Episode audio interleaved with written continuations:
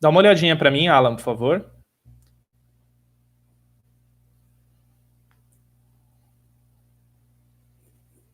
O Alan trabalha comigo na minha consultoria, para quem não sabe, tá, pessoal?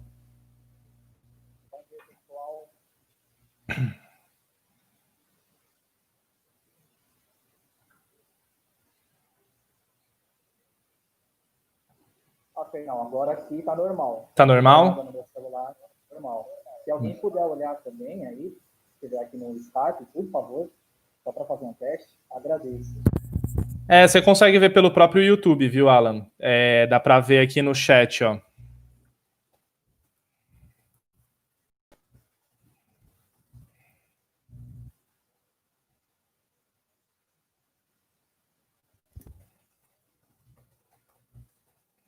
Agora deu certo, viu, Fernão? É? Tá bom.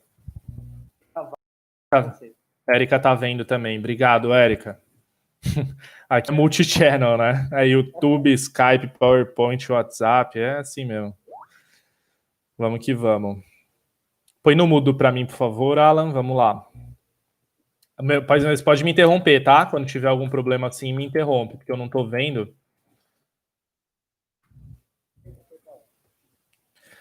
Então vamos lá, de volta. É, aí, pessoal, então além das associações, desses grupos profissionais que eu estava comentando com vocês, uh, outro ponto importante é, são as iniciativas que eu tenho, por exemplo, de escrever. Eu, eu tenho um blog no Panrotas, um, no portal Eventos, que é um grande meio de comunicação da, da área de eventos e viagens de incentivo, vale a pena vocês acessarem. Eu escrevo eventualmente na, no The Company Dime, que é a maior publicação de business travel nos Estados Unidos, e na Travel Manager Magazine, que é uma revista espanhola, e então eles são muito presentes na Europa. E eu fui o primeiro brasileiro a sair na capa dessa revista, que está aqui do lado esquerdo. Tenho meu canal no YouTube, dei aulas no Senac, enfim, eu, eu busquei muitas vezes. E, e aí tá uma coisa: a gente não pode esperar as oportunidades aparecerem. Eu cavei muitas delas. Algumas foram muito naturais. O Panrotas eu vou falar para vocês como que aconteceu. Eu era membro do Travel Managers Group e, e eu sempre gostei de escrever. E um dia, aí eu comecei a, a escrever as atas das reuniões que a gente fazia, é, porque era um grupo muito fechado. A gente era um, o grupo mais sênior do Brasil e as pessoas não tinham acesso. Eu sempre fui muito a favor de compartilhar compartilhar, dividir, porque não dá para a informação ficar fechada, né? E aí eu comecei a escrever, discutimos sobre isso, para dar visibilidade para o grupo. Um dia, a, os meus textos caíram na mão do editor-chefe do Panrotas. E aí ele me convidou a ter um blog. Ixi, alguém abriu o microfone de novo ele me convidou a escrever um blog, uh, num blog que eles iam criar, que era o Gestor de Viagens, que eu tenho até hoje, faz cinco anos e meio quase que eu tenho esse blog. É, mas por quê? Porque eu estava escrevendo para o TMG. É, o Senac foi uma coisa assim muito também natural. Eu, eu, eu sou muito próximo do Paulo Salvador, que é uma grande referência da hotelaria no Brasil, e ele conhecia a coordenadora de cursos do Senac Aclimação. E aí ele fez a ponte. Uh, a Travel Manager Magazine, a mesma coisa, eles chegaram em mim através do LinkedIn. Então, uh, muitas vezes, eu sei que na idade de vocês, até eu hoje, eu tenho 32 anos, mas até hoje eu também tenho muita ânsia de fazer as coisas acontecerem, e é bom, né? É isso que mantém a gente vivo. Mas às vezes as coisas têm um tempo certo para acontecer.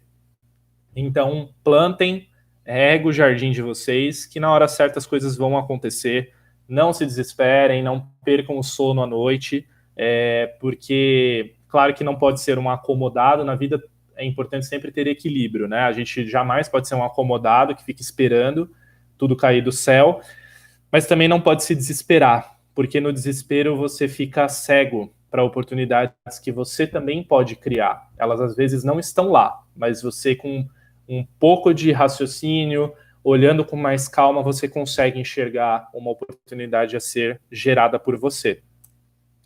E aqui no lado direito eu coloquei alguma, alguns reconhecimentos, alguns prêmios que eu recebi. Além desses dois reconhecimentos do Panrotas, eu ganhei por três anos consecutivos o prêmio Caio, que é uma referência na indústria. É tipo o Oscar é, da indústria. E uma, um reconhecimento da GBTA nos Estados Unidos, quando eu estava em Boston, que é essa foto aqui no meio, que tem uma foto minha no telão. E aqui do lado direito inferior foi um reconhecimento da Philips na Holanda, numa reunião global que a gente tinha uma vez por ano. E no meu primeiro ano eles me deram um reconhecimento pelo trabalho que eu tinha feito nos meus primeiros sete meses de empresa. Então vejam que existem muitas oportunidades, muitas. E aí eu vou explicar para vocês, é, fazendo uma análise né, da minha trajetória, como que isso tudo aconteceu. Esse é o propósito desse projeto. E nesse ano eu tive a felicidade de lançar um livro, que foi um trabalho longo também, foi um trabalho de 18 meses sendo escrito, dá muito trabalho lançar um livro, porque eu fiz em parceria junto com o Denis Neves, que é um amigo meu de muitos anos também, e a gente trocava texto, se encontrava às vezes no Starbucks para conversar, e, e é, é assim, escreve aí muda, aí o mercado muda nesse meio tempo, né? Porque é muito dinâmico, então nesse meio tempo vários textos que foram sendo alterados. É, a gente tem hoje a versão física e virtual, está nos planos traduzir para o espanhol e para o inglês, para chegar em outros mercados, para internacionalizar o nosso, o nosso nome, mas principalmente o nosso conhecimento. O Brasil é, é um país que se coloca muito para baixo, né? A nossa classe política é muito ruim, independente do, do lado, é, é muito fraca, então a gente acaba se colocando muito para baixo, mas uh, os empreendedores, os empresários desse país são muito bons, muito criativos, muito inteligentes, e a gente tem que parar com essa síndrome de cão que caiu do, do caminhão de mudança.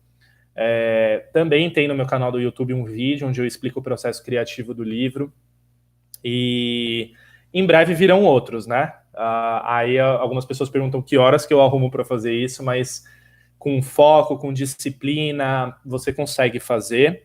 É, pedacinhos aqui, cê, é muito difícil separar um dia inteiro e falar hoje eu vou escrever só o livro. A gente foi fazendo mesmo em, em pedaços, como é um livro de 100 perguntas e respostas e cases, então a gente fazia, Denis, hoje vamos fazer da. Essa semana vamos fazer da 10 até a 20. Aí corria eu e o Denis lá escrever aí ficava duas, três semanas sem fazer nada, aí voltava, fazia de novo, porque nesse meio tempo um monte de coisa acontecendo, ele casou também, teve filho, enfim. É, é a loucura da vida de todo mundo, né? Mas se você não tiver disciplina, é, se você passar menos tempo vendo Facebook, Instagram, WhatsApp, Netflix, você consegue fazer. E aí, ó, vamos para os finalmente, né? falando de é, drivers, como direcionar a carreira de vocês. O que, que eu acredito, e hoje eu vou passar pelos cinco primeiros, eu tenho dez, mas hoje eu vou falar sobre esses cinco para compartilhar com vocês uh, o que, que deu certo para mim, e, e, eu acho que são valores universais que qualquer profissional pode adotar. Uh, é claro que tem uma coisa muito importante que hoje eu olho para trás e eu vejo que são a, que é a minha habilidade de comunicação. Então, isso é uma coisa que já nasceu comigo, claro que eu aperfeiçoei estudando, eu fiz coaching para melhorar a minha comunicação uh, de postura, de palco mesmo, né? Como posicionar minha voz. Eu também estudei muito para isso. Mas quem não tem habilidade de comunicação, isso não é um impeditivo. Você também pode desenvolver as suas, mas principalmente é, existem pessoas que nasceram para ser comunicadores, executores, analistas, planejadores. Cada um tem um lugar que pode dar certo. E aí o autoconhecimento tem um papel super importante nisso. E eu vou dizer para vocês que eu demorei a me reconhecer também como um comunicador, porque eu sempre fui muito bom executor e eu sempre fui muito bom de entender detalhes, de análise. Então eu achava que, que comunicador era tipo o Silvio Santos, assim, né? Ah, imagina, me comparar com o Silvio Santos, que é um cara fenomenal, mas, tipo, ele, ele tem aquela comunicação, às vezes, rasa, né? Que não, que não acrescenta muita coisa.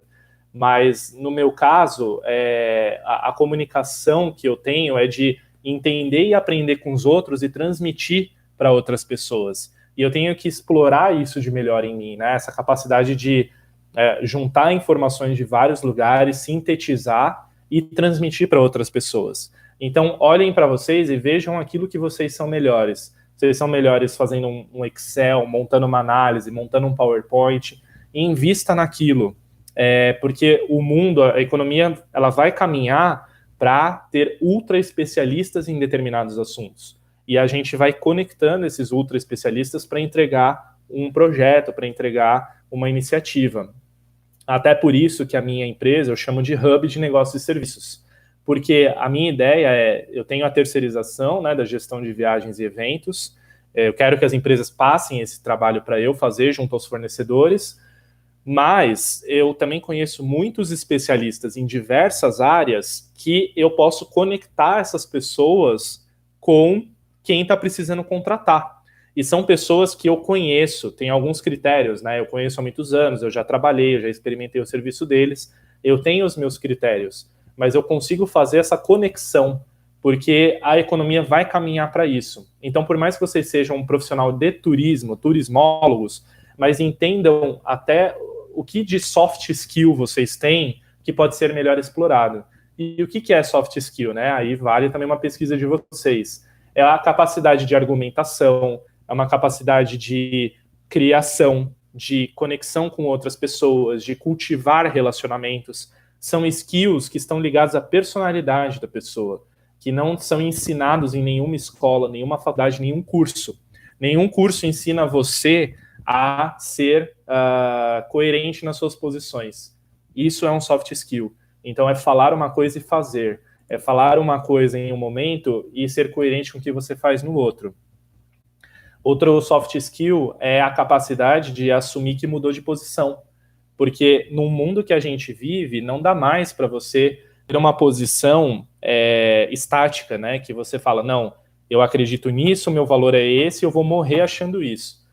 Porque é muito difícil você sustentar a mesma posição num mundo uh, VUCA, que a gente chama, né? Também procurem esse termo.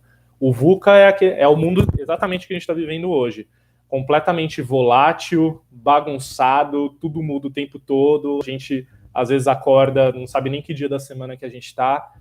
Esse é o mundo VUCA. Procurem na internet. V, é, eu vou falar em alfabeto fonético. Vitor, Urbano, Charlie Alpha.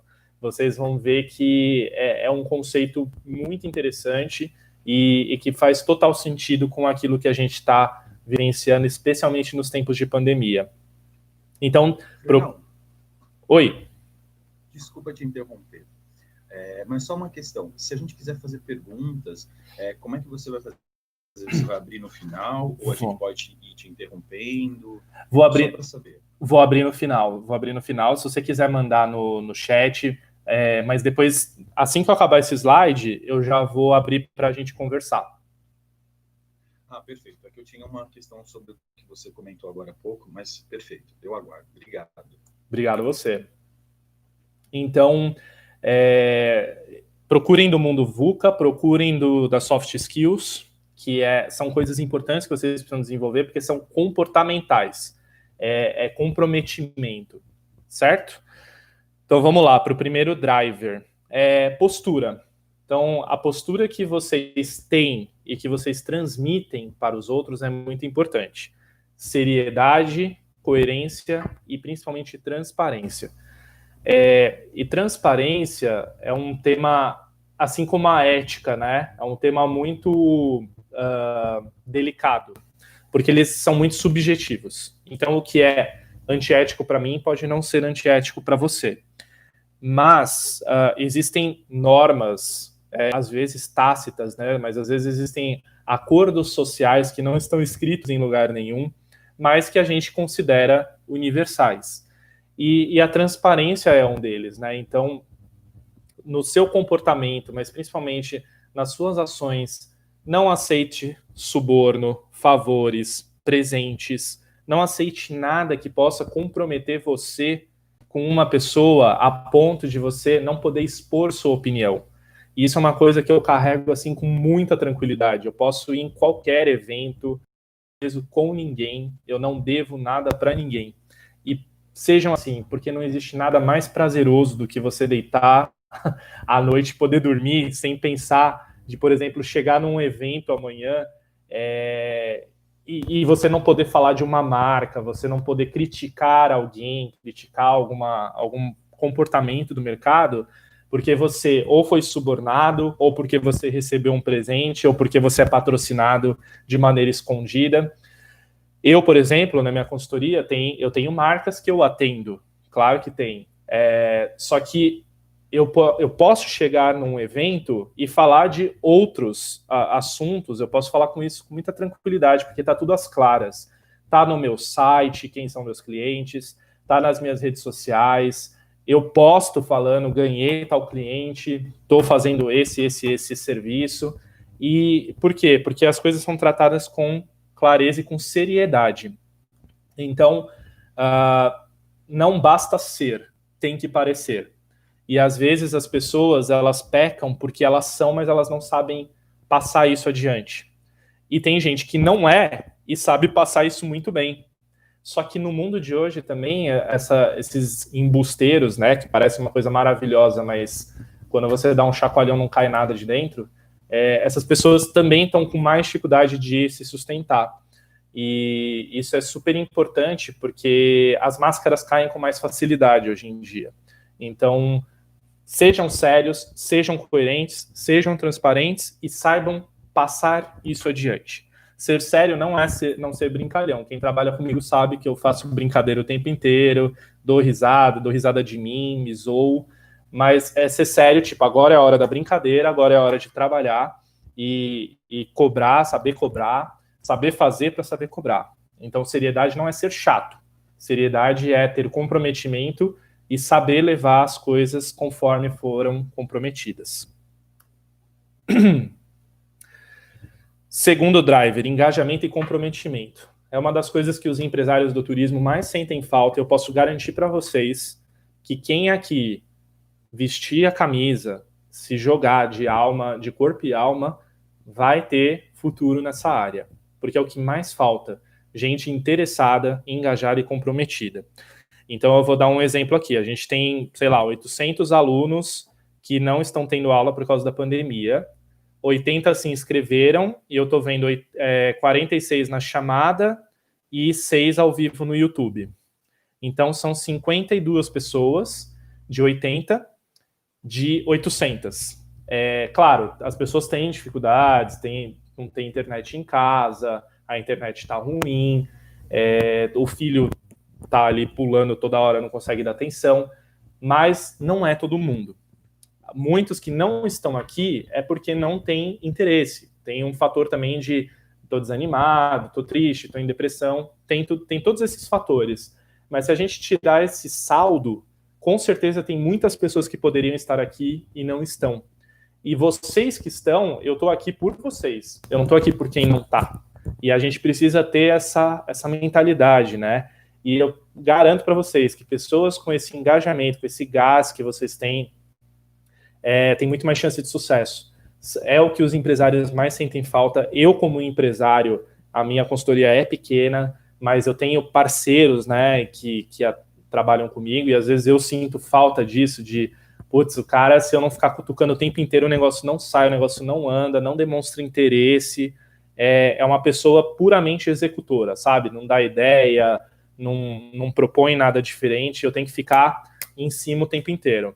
É, então sejam o oposto. E sendo o oposto, eu garanto para vocês que vocês vão ter sucesso. Eu, inclusive, semana passada gravei um vídeo com o interesse que você tinha em fazer o que a gente fazia. E, e outra coisa que eu posso falar para vocês é falem para as pessoas o que vocês querem. A gente tem essa dificuldade, é muito cultural do Brasil isso, de a gente falar que a gente quer ser promovido, que a gente quer ocupar tal cargo, que a gente quer um aumento de salário. Chefe não vai chegar para você e falar: olha, eu tô achando que você está merecendo, eu vou te dar 10% de aumento.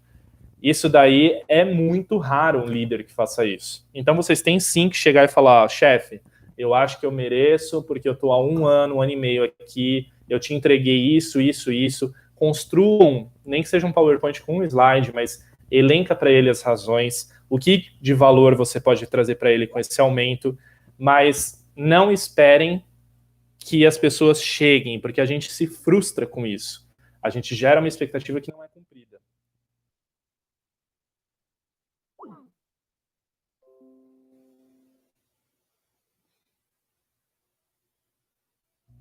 Pessoal do YouTube, só um minutinho que me derrubaram aqui da chamada.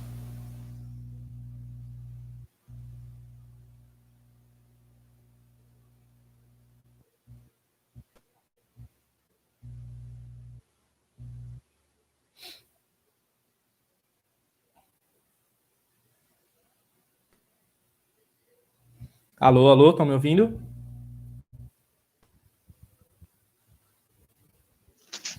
Sim. eu estou te ouvindo. Ah, legal. Acho que a, a Regiane me derrubou sem querer.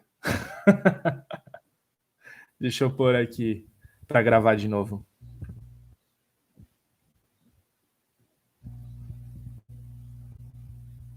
Pronto, voltou a gravar. Ah, deixa eu compartilhar minha tela, que como eu caí,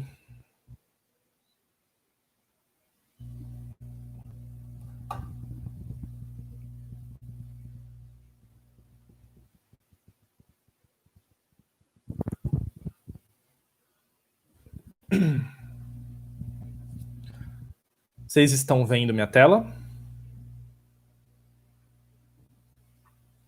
Sim. Uh, sim, obrigado. Érica, Alan, vocês conseguem ver minha tela enquanto eu transmito lá no YouTube ou é só, só me ver falando?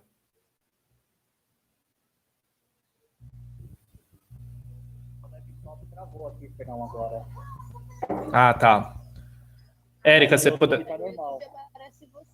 Só aparece eu no YouTube? Você não aparece a tela no YouTube. Tá bom. Isso. Perfeito.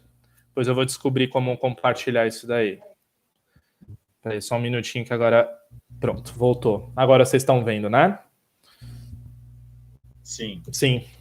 Ótimo.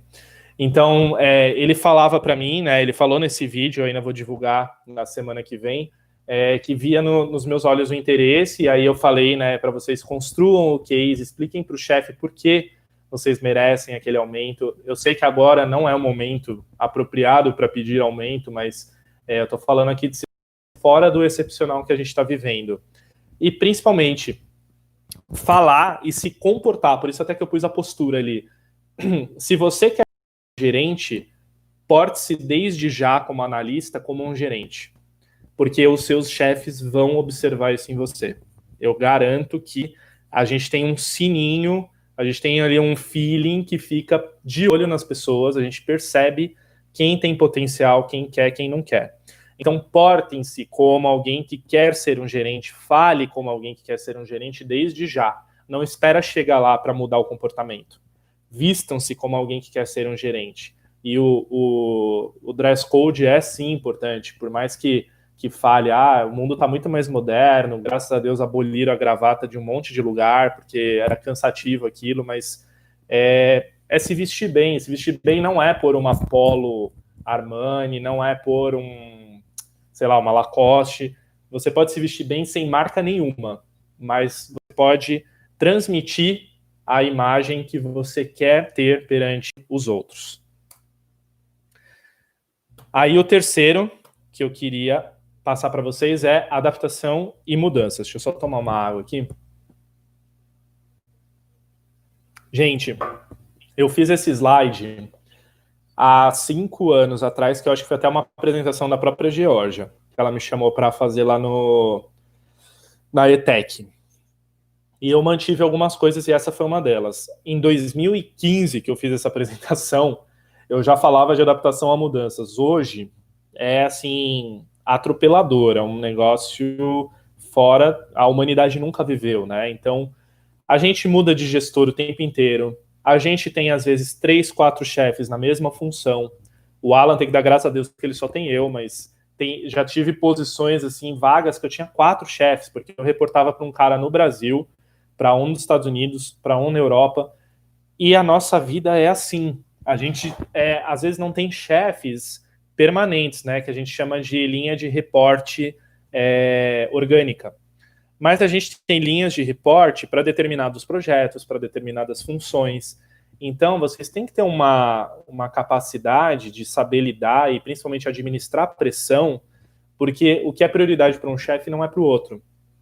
Então, vocês têm, às vezes, que, que ter um jogo de cintura absurdo para conciliar os interesses de todos, ser rápido, dinâmico, eficiente e competente, porque não adianta você ser rápido e entregar um PowerPoint todo uh, zoado, um Excel com as contas todas erradas, uma tabela dinâmica que não faz sentido nenhum. Você tem que, além de ser rápido e dinâmico, eficaz.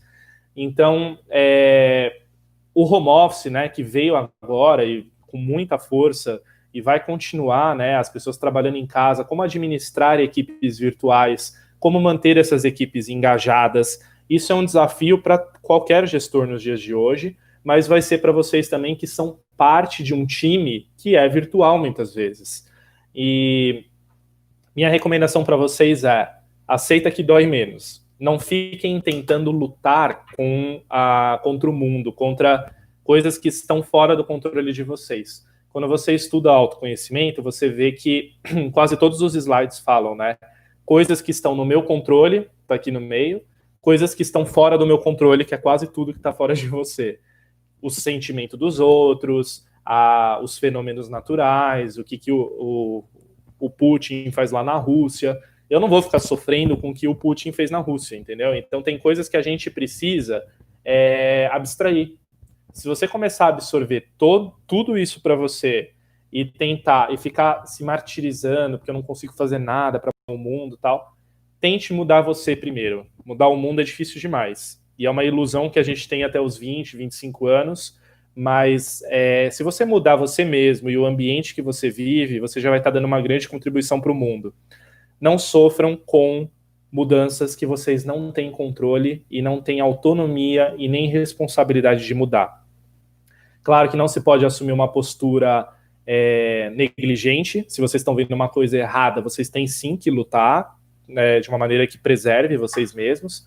Mas uma mudança como mudou meu chefe e eu não gosto desse chefe novo. Cara, você precisa desse emprego, você precisa do seu salário.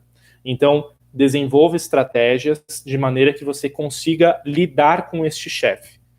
Pensa, né, tenta conhecê-lo Uh, não chega chegando, querendo mudar, querendo mostrar, vai com calma, observa, porque o bom, o bom guerreiro, né, que tem uma tática bem desenvolvida, ele observa o ambiente antes de tomar uma ação, é, seja de ataque ou de defesa. O quarto que eu coloquei, sacrifícios pessoais. E desde 2012, não, aliás, desde 2011, quando eu me tornei gerente, eu trabalho muitos domingos do meu ano, muitas madrugadas. É... Agora na pandemia eu não acordo tão cedo, mas gente antes da pandemia acordando muito cedo e dormindo muito tarde.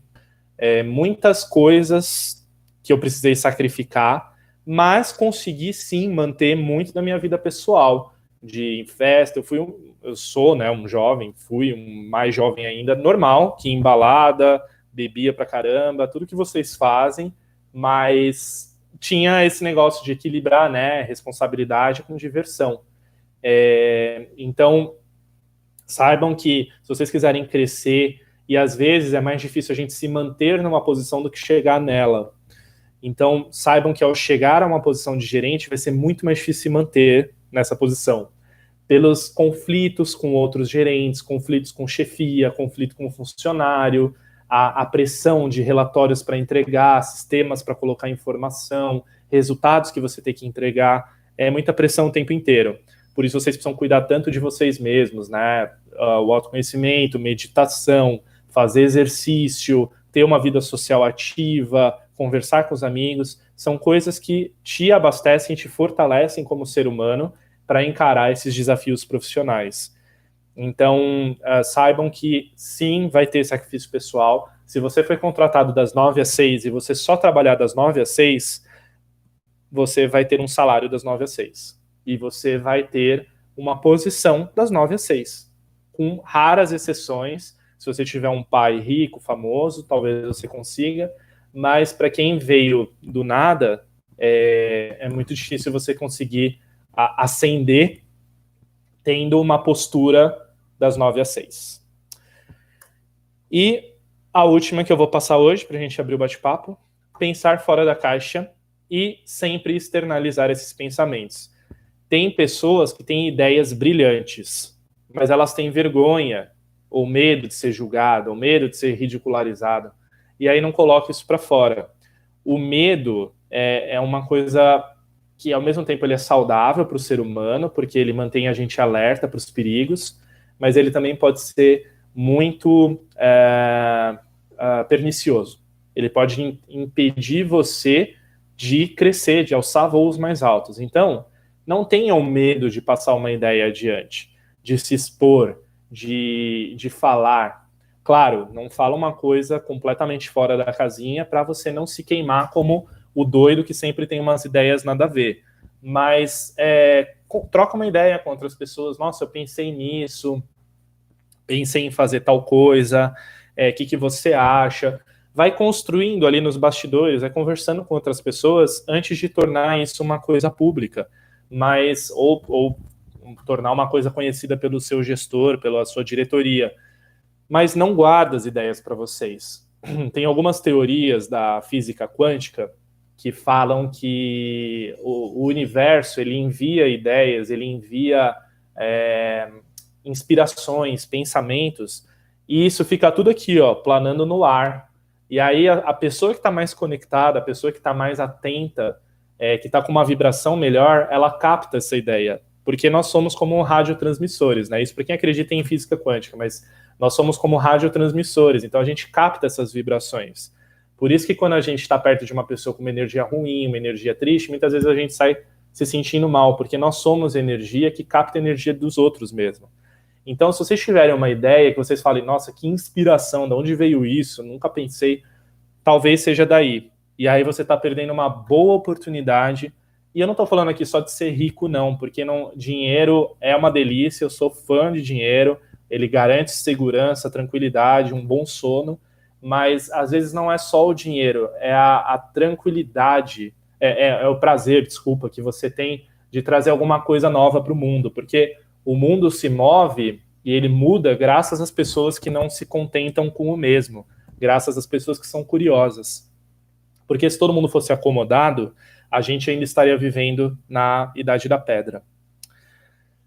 Então é isso por hoje. Na semana que vem eu tenho outros cinco drivers para passar para vocês. E agora eu vou voltar para o Skype. E vou abrir para as perguntas. A gente tem uma hora ainda de bate-papo. Deixa eu só ver se no, no YouTube está tudo certinho. A gente tem 12 pessoas no momento aqui no, no YouTube. Alguém do Skype quer abrir para pergunta? A, a, pessoa que tinha, eu não vi o nome, desculpa, mas o, o, a pessoa que me interrompeu, se quiser falar. Oi, sou eu, João. Bom dia, Fernão, tudo bem? Tudo, e você, João? Tudo bem, bom dia, não, boa tarde, né? É, boa tarde. Boa tarde, boa tarde pessoal. É, a minha dúvida, no caso, é que, assim, você falou uh, sobre ultra especialistas, né?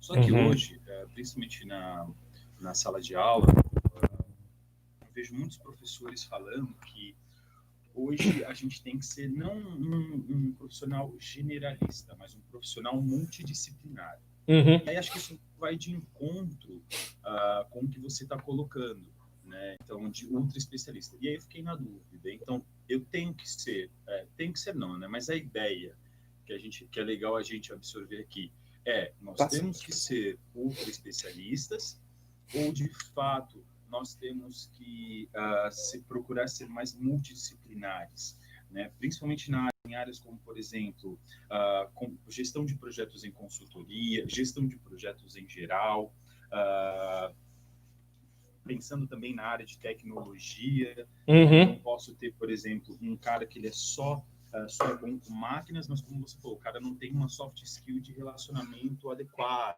né? Então, eu queria só que você explicasse um pouquinho mais essa questão. Tá. É uma excelente pergunta, porque realmente é até difícil, né, você dar uma resposta que se aplique a tudo e a todos. Mas eu acredito, eu acredito sim na, na ultra especialização, então você ser bom em alguma coisa para você ter empregabilidade, por exemplo. Mas é, é fato que você tem que ser multidisciplinar. Então eu vou te dar um exemplo da minha realidade. Como gestor de viagens e eventos corporativos. Eu sou ultra especializado nisso. Tive reconhecimentos, é, tenho clientes, sou referência na área. Mas fazer a gestão de viagens e eventos não é só saber conversar com o fornecedor. Então eu sou um cara multidisciplinar.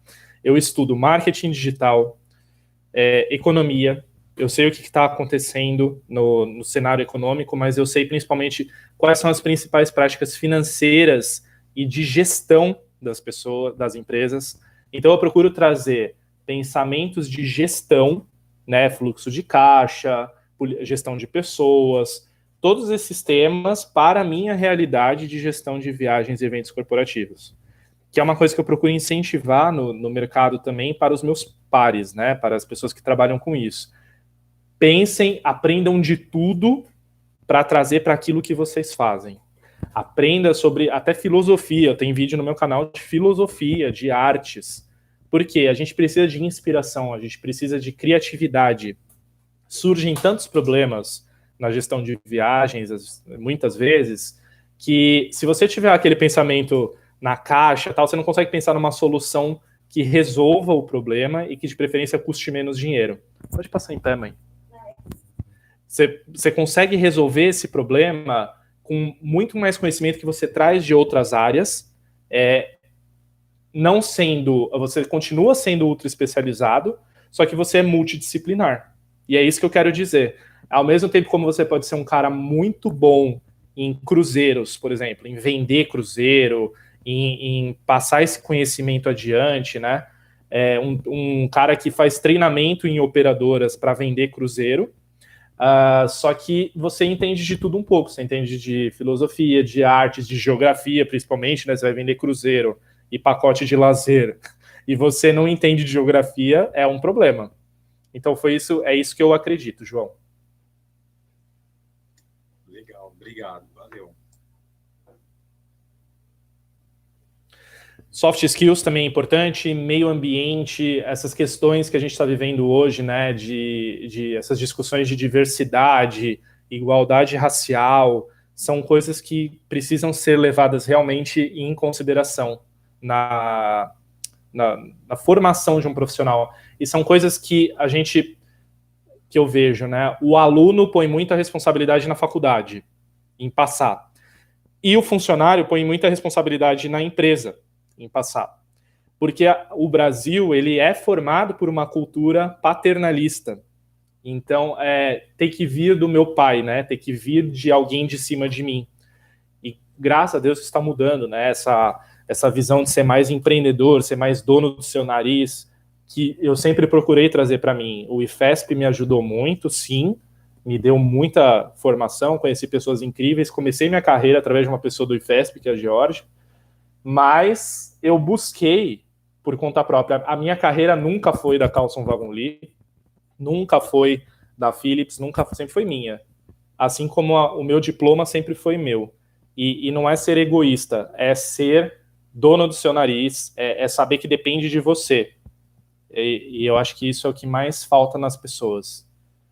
E, inclusive, eu, algumas, alguns webinars que eu faço com consultores de viagens que estão aí, é, vai atrás por conta. É, ai, nossa, meu chefe protege tal pessoa, para ele sempre tem um curso, para mim nunca tem. Vai atrás você do seu, não fique esperando o seu chefe, chegue e conversa com o seu chefe que você tem essa percepção, porque gestores também são seres humanos, também erram, eles não são infalíveis, nós não somos perfeitos e muitas vezes a gente comete erros sem perceber. E, e muitas vezes gestores estão cercados de pessoas bajuladoras e as pessoas bajuladoras não gostam de ouvir críticas. Ah, perdão, elas não, não fazem críticas, porque elas bajulam porque elas querem ter uma vantagem. Então esse gestor vive numa bolha. Às vezes você pode chegar nele e ter uma conversa é, franca e transparente. Eu costumo dizer que não é o problema não é o que você fala, é como você fala. Então às vezes você chega para dar uma baita bronca numa pessoa. Se você chegar com o tom de voz certo, assertivo, sem questões emocionais envolvidas, a pessoa vai, vai entender muito bem a sua, a sua colocação.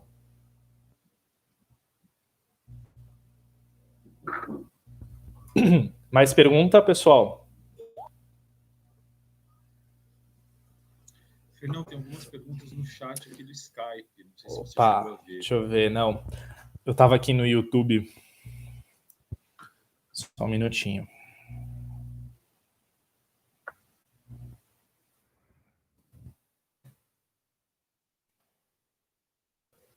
O turismo muda conforme a sociedade, ser flexível, participação voluntariada.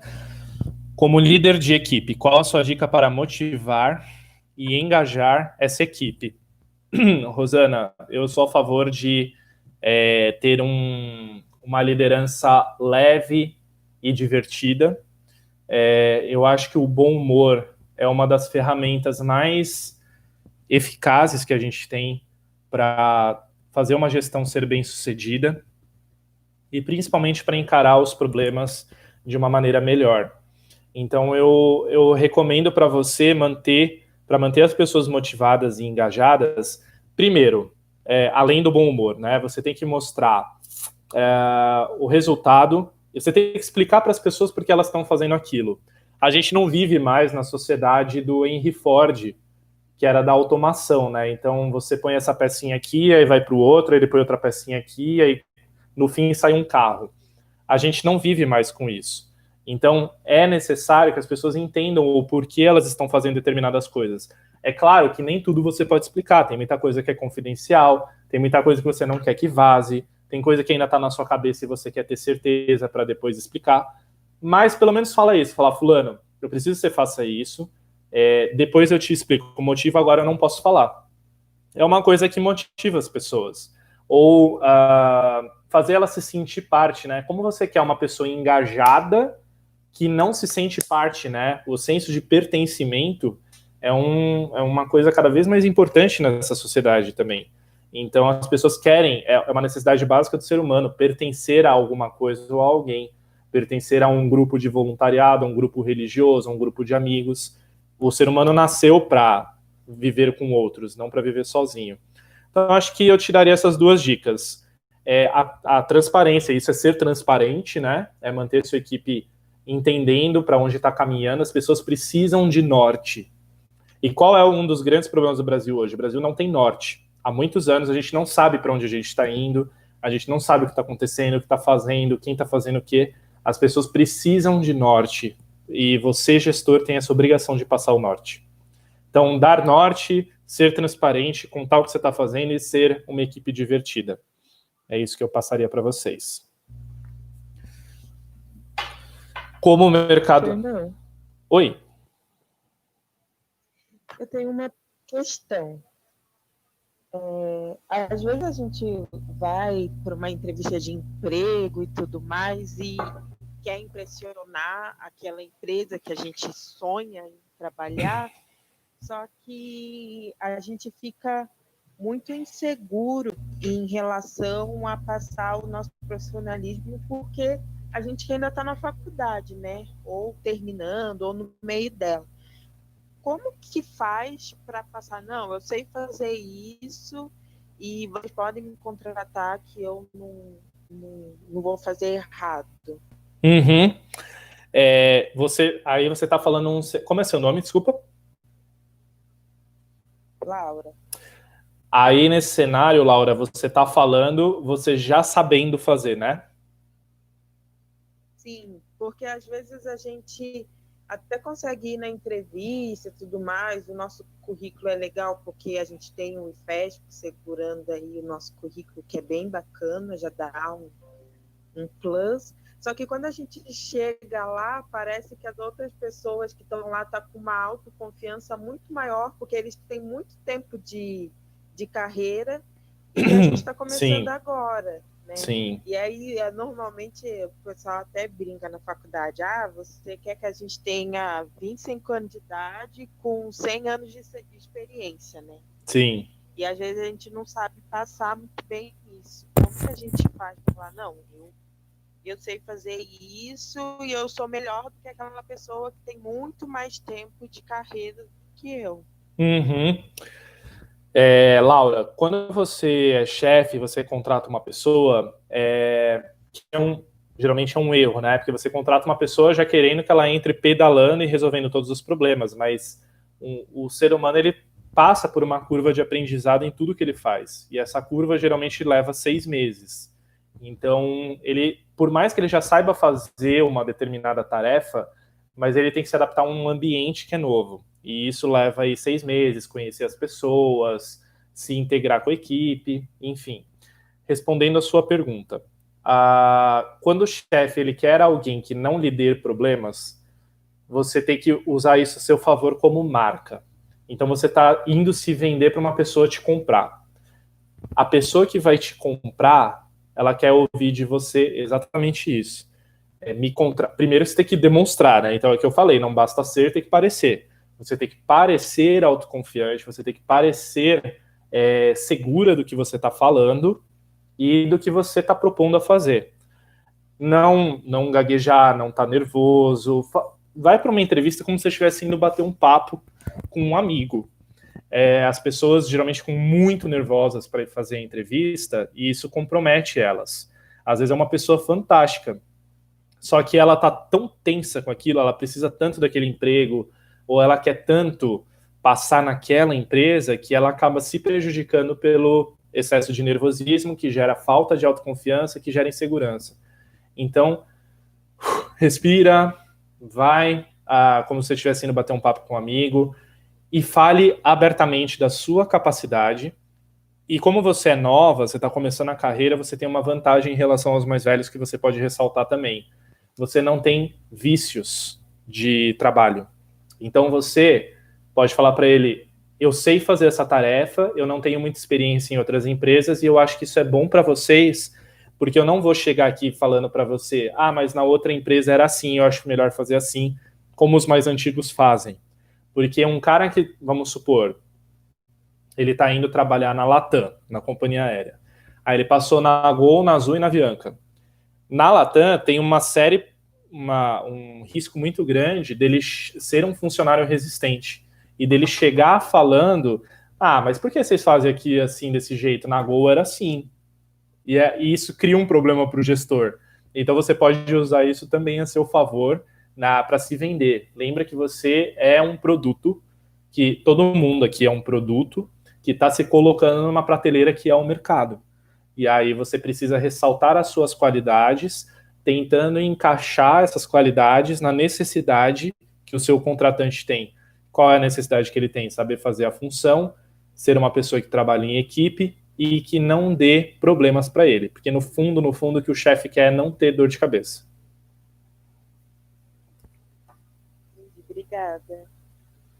Mas vai segura, viu? Vai segura. Você estuda numa faculdade federal. Você já é uma vitoriosa de estar tá aí passou num vestibular, vai fundo.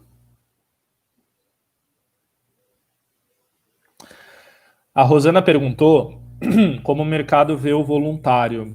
Vê com muito bons olhos, Rosana. É, é claro que em algum momento você também não pode ser só voluntária, né? Você tem que ganhar dinheiro também. Mas eu vejo, eu, meus colegas, todo mundo, sim, valoriza muito hoje, principalmente quando você trabalha por uma associação em prol do próprio mercado. Mas se você for voluntária é, numa instituição, sei lá, um orfanato, um asilo, não importa. O importante é você estar retribuindo para a sociedade alguma coisa. Isso é muito bem visto é, para os profissionais.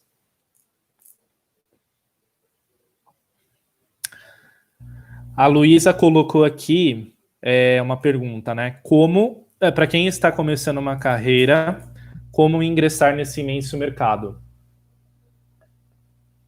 É uma pergunta bem capciosa, realmente é, é muito difícil, Luísa, porque o, o, ser humano ele se perde quando ele tem opções demais, né? A gente, quando entra no iFood, muitas vezes fica na dúvida, né? Peço pizza, peço esirra, peço japonês, o que, que eu peço? Porque tem tanta coisa boa. E a mesma coisa do mercado de trabalho, também tem tanta coisa boa para ser feita que a gente fica na dúvida. Então eu vou te falar assim, olha, de todas, todos os setores, entra no Panrotas, lá tem uma série de abas dentro do site que você consegue ver um pouco de corporativo, cruzeiros, aviação. Vê as notícias que você mais se identifica, o que, que você acha mais interessante e tenta focar nisso, tenta procurar empregos nesse setor. Às vezes você gosta de tecnologia. Para as mulheres aí que estão na, na chamada, é, o mercado de tecnologia tem uma necessidade muito grande de ter mulheres, né, de diversificar esse, essa área. E tecnologia hoje não é mais aquele negócio de ficar fazendo programação, o nerd que fica jogando videogame de madrugada. Muitos ainda são assim, mas são pessoas muito. É, esse estereótipo não existe mais, né? Como vários outros não existem. O, graças a Deus a gente está caminhando para um mundo mais é, diverso. Então procurem uh, carreiras, por exemplo, em tecnologia ou em marketing dentro do turismo, que tem a ver com o que eu estava respondendo agora pouco para o João. Eu sou um ultra especialista em tecnologia que trabalho para o turismo. E pensem nisso. Uh, eu procuraria nisso, Luísa, mas definitivamente lazer não é a única vertente do turismo. Inclusive, no Brasil, ele tem muita, muita visibilidade, mas o corporativo é muito maior. Então, pense também numa carreira no, em viagens e eventos corporativos, viagens de incentivo, tem muitas vertentes. Mas dá uma olhadinha no Panrotas, navega nas notícias, navega no que tem lá no portal e elenca uns dois assim que você se identifica mais e começa a procurar alguma coisa nesse caminho. Ah, entendi. É, também tem essa pergunta, porque eu comecei no IFE ano passado, né? Só que eu fui para Campos de Jordão, que eu sou de São Paulo. Certo. Mas lá eu tive a experiência, por exemplo, do turismo ambiental. Tanto é que eu até fiz projeto de extensão, fiz parceria com a Fundação Florestal. Que legal. Foi uma ótima experiência dentro do turismo. Certo. Aí eu voltei para São Paulo porque o que eu notei é que o turismo em cada região tem uma temática diferente. Uhum. É, e como atualmente, com essa pandemia, eu poderia ingressar? Que eu já, por exemplo, já estava acostumado com o turismo ambiental, aí chegar em São Paulo, onde o turismo de negócios, é, eventos é o que mais se destaca, como é que eu vou conseguir analisar essa questão de, é, de novas oportunidades com essa pandemia? Hum. Vou te dizer que até para a gente que trabalha muitos anos não está muito fácil, Luísa, de identificar novas oportunidades. É... Tá todo mundo assim perdido do que fazer por causa do mundo VUCA, né, que eu comentei com vocês. É uma transformação que nunca foi vista. Então, o que, que eu posso ver, já falar para vocês de oportunidade, né? O turismo regionalizado, é... então transporte seja rodoviário, seja com carro próprio, dentro de um cluster turístico, dentro de um, um, estado mesmo, né? Então, o pessoal aqui da capital, São Paulo, começar a ir mais para Atibaia, para o litoral, uh, sei lá, para Socorro, visitar lugares mais próximos com a família. Com isso, os resorts aqui do, do estado, né, do Brasil, ganham mais. Até alguns algumas palestras que eu fiz para eles, eu também recomendei de eles começarem a buscar clientes em cidades mais no entorno deles e não necessariamente na, em outros estados ou em outros países, porque os hotéis eles têm essa estratégia de distribuição para fora do Brasil.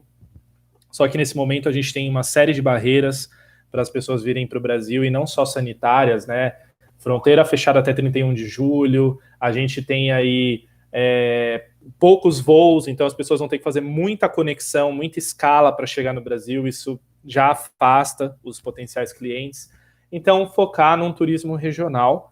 É, no caso aí, eu tenho uma, uma ex-aluna minha do Senac que ela é especializada em Egito, que agora ela não está conseguindo vender, mas durante uns dois anos ela, ela vendeu. E o que, que eu recomendei para ela? Vai nas faculdades de História e Arqueologia de São Paulo. Então, vai na FAAP, vai na Belas Artes, vai em cursos que as pessoas tenham interesse de ir no Egito, até pela formação delas. Por isso que eu falei para vocês, a oportunidade, muitas vezes, ela não existe, a gente cria. E aí ela conseguiu desenvolver esse, esse bate-papo. Eu não lembro se teve muitas vendas, mas assim, ela foi atrás disso. É, porque realmente fazia sentido, né? Esses caras que estudam história e arqueologia, o Egito é fundamental, né, de visitar. Então, no seu caso aí que trabalha com turismo ambiental, é procurar comunidades de pessoas que tenham esse interesse, né? Às vezes pensar numa comunidade que trabalhe com, com reciclagem. Comunidade, eu digo assim, por exemplo, o Pão de Açúcar tem aquele programa lá de reciclagem que eles fazem junto com a Unilever, eu acho. Você pode chegar no Pão de Açúcar e tentar fechar uma parceria, não digo com a rede, às vezes a gente precisa pensar um pouco menor. Vai em um supermercado, uma unidade do Pão de Açúcar e tenta conversar com o gerente. Mas cave, cave as oportunidades. Às vezes as pessoas não pensaram naquilo e vai a novidade vai vir de você.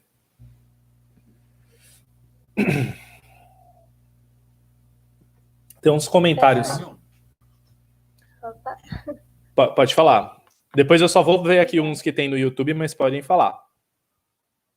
Ok. Eu me chamo Isadora. É, no momento estou trabalhando como estagiária na HRS. Ah, legal. Eu estou um pouquinho empacada em relação a a juntar o TCC com, com a área que eu estou seguindo, né? Tanto que uma outra, uma outra questão para mais para frente, eu queria, tipo, pedir para você me ajudar a idealizar um, uma carreira, porque eu também não. Eu era assim como a, a Laura, eu me vejo muito no, no ecoturismo, uhum. que não consegui estágio na área até agora. E aí encontrei a HRS. Legal. na verdade, ela me encontrou. Uhum. Legal. Eu, eu não, não, ainda não consegui me ver, sabe? Eu gosto do que eu faço, eu gosto da equipe, só que eu ainda não, não consigo ver um caminho, sabe? Você ainda. E, e, tudo bem, viu? Isso não é um problema. Conheço muito bem a HRS, já fui cliente. É, conheço o Alexandre, o Felipe, a Aline. É, é uma empresa muito boa. E não necessariamente você precisa ficar lá o resto da sua vida. Então, ela pode ser uma empresa que te traga bagagem e você, daqui a um tempo, parte para aquilo. Enquanto você está passando essa, esse momento difícil, ela te garante uma renda, aprendizado. Você também deve dar muito, né? Ajudar muito a HRS. É, mas esse pode ser um momento de reflexão que você usa. Desculpa, qual o seu nome? Isadora. Isadora. Esse é um momento que você pode usar, Isadora, para uh, ter uma estabilidade, né, ter a sua renda ali garantida, mas ir planejando a sua carreira futura. Que, aliás, eu sempre fiz isso, inclusive quando eu saí da Ambev, que eu fui para Philips, eu falei para o meu, pro meu diretor na Ambev na época, eu falei, eu vou sair porque se eu ficar na Ambev eu não vou conseguir abrir a minha empresa, porque a Ambev consome muito a gente, né, pela natureza da empresa. Falei, eu não vou conseguir, eu preciso sair para tocar os meus sonhos. Então eu vou para a Philips porque eu sei que lá eu vou conseguir. E dito e feito, né, deu certo. Mas a gente precisa é, ter essa, essa visão de médio e longo prazo para saber o que, que efetivamente a gente quer. Então, você está na HRS fazendo estágio, mas não, não larga a mão do ecoturismo, continua olhando, continua estudando, deixa esse, essa fase mais complicada passar. Agora não é, é o momento de começar algumas coisas, algumas são, algumas não são. E o ecoturismo talvez seja, porque as pessoas elas vão buscar mais conexão com a natureza, é, é um fator, inclusive, de reposição energética. É, então, a natureza é sim um canal para isso, talvez o mais importante e você pode pensar, de repente, fazer, organizar um passeio. Começa devagar, entendeu, Isadora? Tipo, um passeio com 10 pessoas numa van para conhecer a Estrada Velha de Santos, uma coisa aqui perto. Vai sentindo, vai aprendendo. Não precisa começar, as pessoas já querem começar montando uma gastur, sabe? Não dá. É, é totalmente fora de, de cogitação, especialmente nos dias que a gente está. E então não se preocupe, e é isso que eu falei lá também no começo da ansiedade. A gente tem uma ansiedade muito grande de fazer os nossos sonhos acontecerem, um monte de mensagem motivacional, né, que a gente vê no Instagram, no LinkedIn todo dia. não desista dos seus sonhos, lute, faça. E eu concordo com elas, mas a gente também tem que ser inteligente, tem que ser racional. Porque quem é puramente emocional, eu faço, eu sou impulsivo tal, você perde dinheiro, energia e tempo. Então você tem sim que fazer os seus sonhos saírem do papel, mas você tem, você tem que ser inteligente no que você faz e, e cuidadoso. Thaís está falando aqui, né? Consultoria para pousadas ecológicas. Tem muitas no sul de Minas, é verdade. Eu já volto. A, uh, Isadora, eu respondi a sua pergunta? Sim, sim, obrigada. Mas fica um pouquinho mais na HRS, porque a visão de negócios que eles vão te dar é muito boa, viu? Você vai usar bastante. É uma empresa bem agressiva, alemão é bom em número, então fica lá que você vai aprender umas coisas legais, vai conhecer muitos hotéis, meios de hospedagem, corporativo, isso vai ser bom para o seu projeto futuro. Obrigada. Aliás, alguém que eu já respondi, se achou que a minha resposta não foi o que vocês queriam, não queriam ouvir, porque eu não falo o que os outros querem ouvir, mas se não respondeu o que vocês achavam, fica à vontade de me falar, tá, gente? Não tem problema não. Eu volto no tema. Uh, eu vou só no YouTube rapidinho para ver, porque tem alguns comentários. Já volto aqui no Skype. A Cristina Moura, então, listou aqui a, aqueles cinco tópicos que eu falei. A Noêmia está agradecendo a, a palestra. Um, a Bruna Agra está perguntando, Fernão, perdi o início da mentoria. Gostaria de saber como está sendo o seu trabalho na pandemia. Bruna, estou trabalhando muito desde o começo da pandemia. É, chegou um momento assim que até a Thaís, que está aqui no Skype, ela assistiu alguns treinamentos meus. Foi um momento de compartilhar, assim, dá pra, hoje olhando para trás dá para ver as fases da pandemia, né? O choque inicial, aquele negócio, o que está acontecendo, depois você já começa a ver uma estabilização, e aí você já começa a ver é, a, a, dificuldade financeira que algumas pessoas que estão passando, obrigado, tá, tô vendo aí, algumas dificuldades financeiras que as empresas, as pessoas estão passando, eu estou trabalhando muito porque eu estou, é, primeiro, a minha consultoria tem três anos. Só que eu saí da Philips em 31 de outubro do ano passado. Então, antes da pandemia, eu estava com a consultoria aberta, dedicada, quatro meses. E veio esse tombo. Só que eu já tinha dois clientes que mantiveram a minha consultoria por verem o valor que eu agrego para eles. Então, eles mantiveram. Então, são dois clientes que demandam muito e por isso me mantêm trabalhando muito também fora os projetos de cursos, webinars, workshops, isso aqui que eu estou fazendo com vocês. Eu conhecia, ou muita gente já me conhecia, mas eu não conhecia, não conversava com a pessoa, é, e eu provoquei alguns calls, as pessoas também provocaram calls comigo, estabeleci diversas conexões, reconectei com várias pessoas que eu não falava há muito tempo, por conta da nossa rotina insana. Então, eu não fiquei um dia da um dia da pandemia parado, assim, não estou produzindo nada, não. Alguma coisa sempre acontecendo. Tem dias que sim, a nossa energia está mais baixa. É, mesmo eu sou pilhado, sou super ativo, faço mil coisas ao mesmo tempo, mas tem momentos que a nossa energia vai lá embaixo, você fica cansado, você fala, nossa, agora eu não consigo pensar em nada, mas volta a nossa motivação vem de dentro. E às vezes é, é, assim, é sentar na frente do computador e fazer. Porque o que, que mata a gente?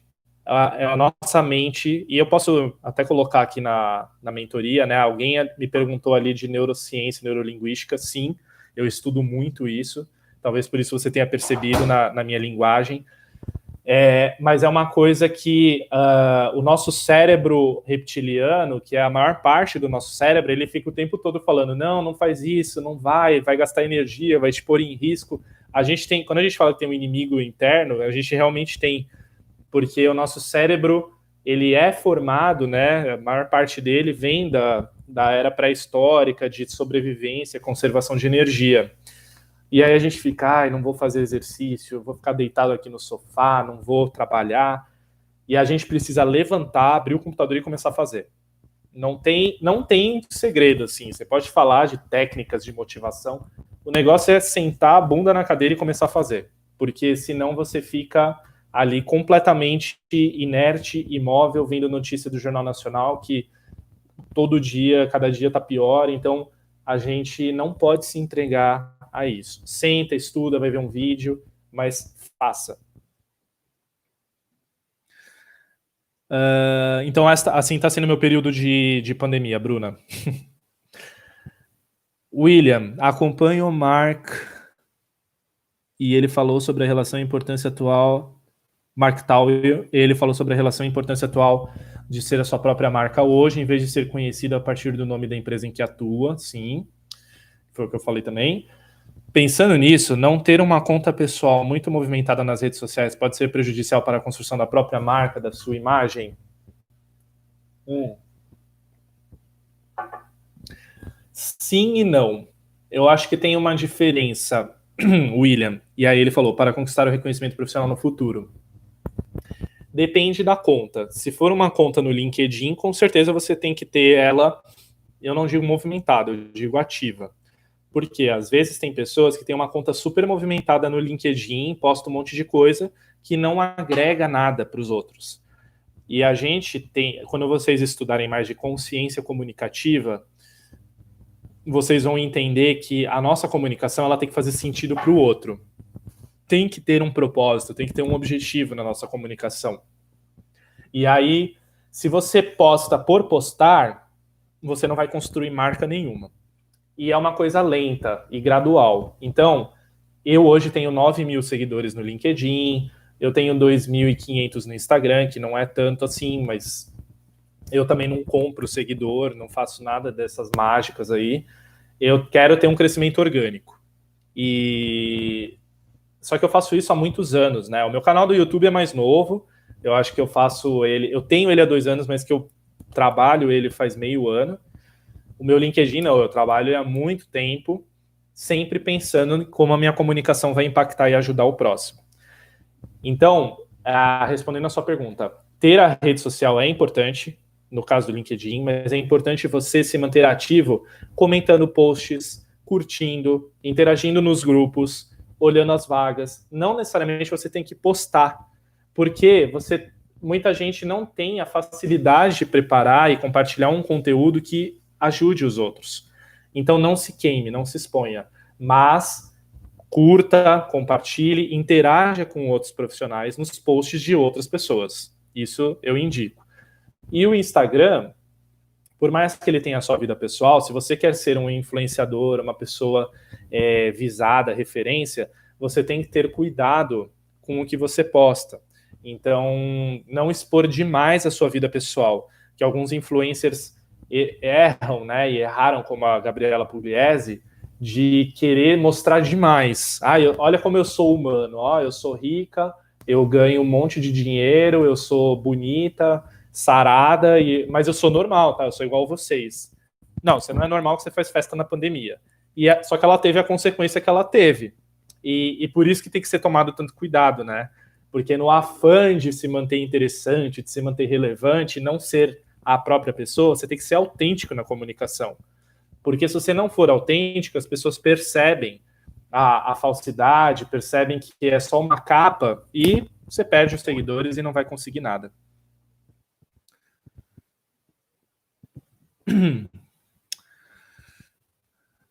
Claudinei Gonçalves, meu grande amigo.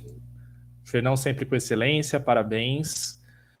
Andréia Pedro, Fernão, como abrir mão de um emprego estável em que não estou feliz e não gosto do que faço e ir atrás de meus sonhos? Ah, acho que ela quis dizer como como faço para ir atrás dos meus sonhos, né? Tá, tá incompleta a frase, mas Andréia, primeiro você precisa desenhar mesmo, colocar num papel qual é o seu sonho, é, desenhar, estabelecer metas, como você vai fazer, qual é o prazo mas às vezes a gente tem sonhos que estão muito na nossa cabeça, mas a gente nunca parou para desenhar. E os nossos sonhos precisam ser projetos.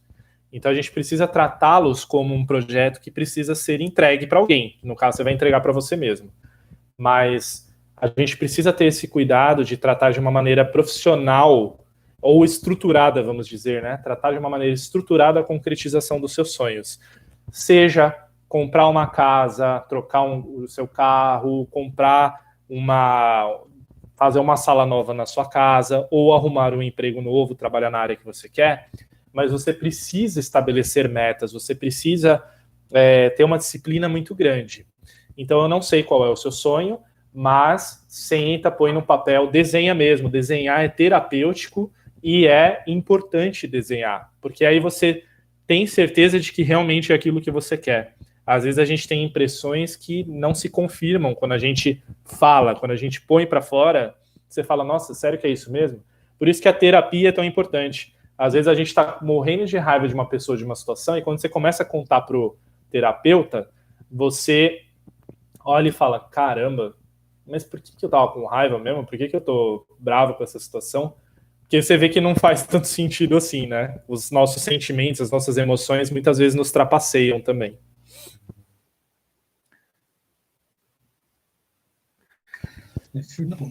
Pode falar, vou voltar um pouquinho no Skype aqui.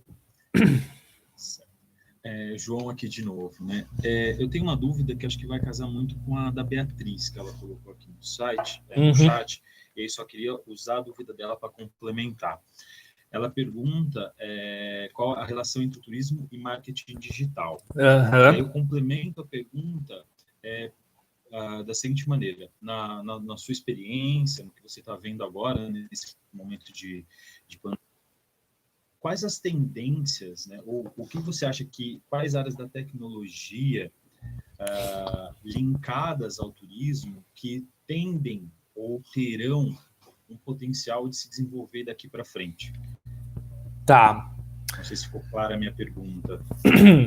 Então, é, não, ficou, ficou, ficou muito clara. É, eu vou começar respondendo pela Beatriz e o, o Igor, né?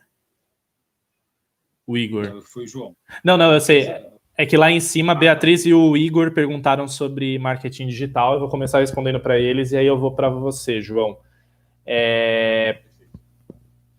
Bom, marketing digital é essencial, como a gente sabe, e muito mal explorado pelas empresas do turismo, tirando algumas exceções, é, por exemplo, a Viva, que, que trabalha né, a pousada, que é o grupo né, que, que tem a pousada do Rio Quente.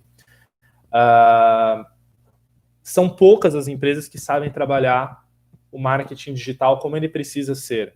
Então, entende de algoritmos, de SEO no Google, de Facebook AdWords, uh, que entende de como fazer a comunicação multi-channel, de e-mail marketing, Instagram, qual rede investir. Tem empresas que funcionam, principalmente o corporativo, né?